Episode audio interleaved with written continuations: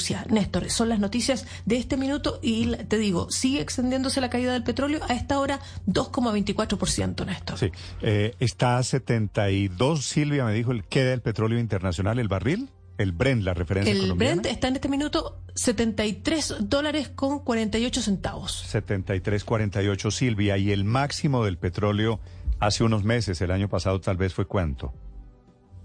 Bueno, cuando estábamos en, en, en, en, pleno inicio de la guerra, hace poco más de un año, eh, llegó hasta 134 dólares el barril, recuerda.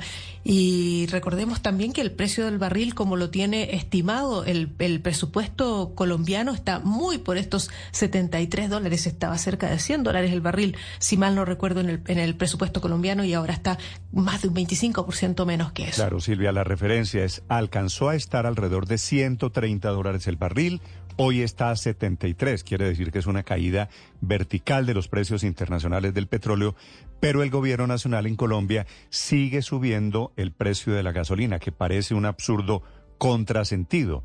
Pero ha subido el precio de la gasolina casi 3 mil pesos desde que llegó el gobierno del presidente Petro, con la idea de desmontar el déficit que hay en el Fondo de Estabilización Petrolera. Y así viene siendo el golpe mes a mes ininterrumpidamente.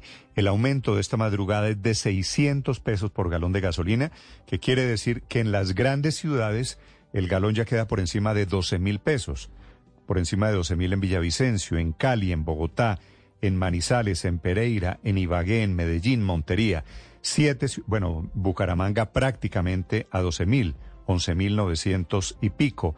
Barranquilla, 11.847. Cartagena 11.805.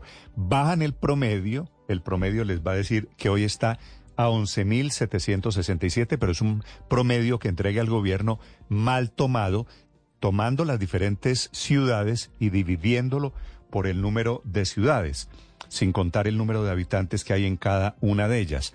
Pero al final de cuentas, solamente en las ciudades fronterizas, Cúcuta y Pasto, una con Venezuela, la otra con Ecuador, el petróleo está, el galón de gasolina está relativamente barato, aunque para esas ciudades también sube hoy 600 pesos. En Cúcuta queda el galón de gasolina hoy a 10.225, en Pasto a 9.916 pesos. Y el gobierno va a seguir subiendo hasta llevar estos precios a niveles de 16 mil pesos el galón de gasolina.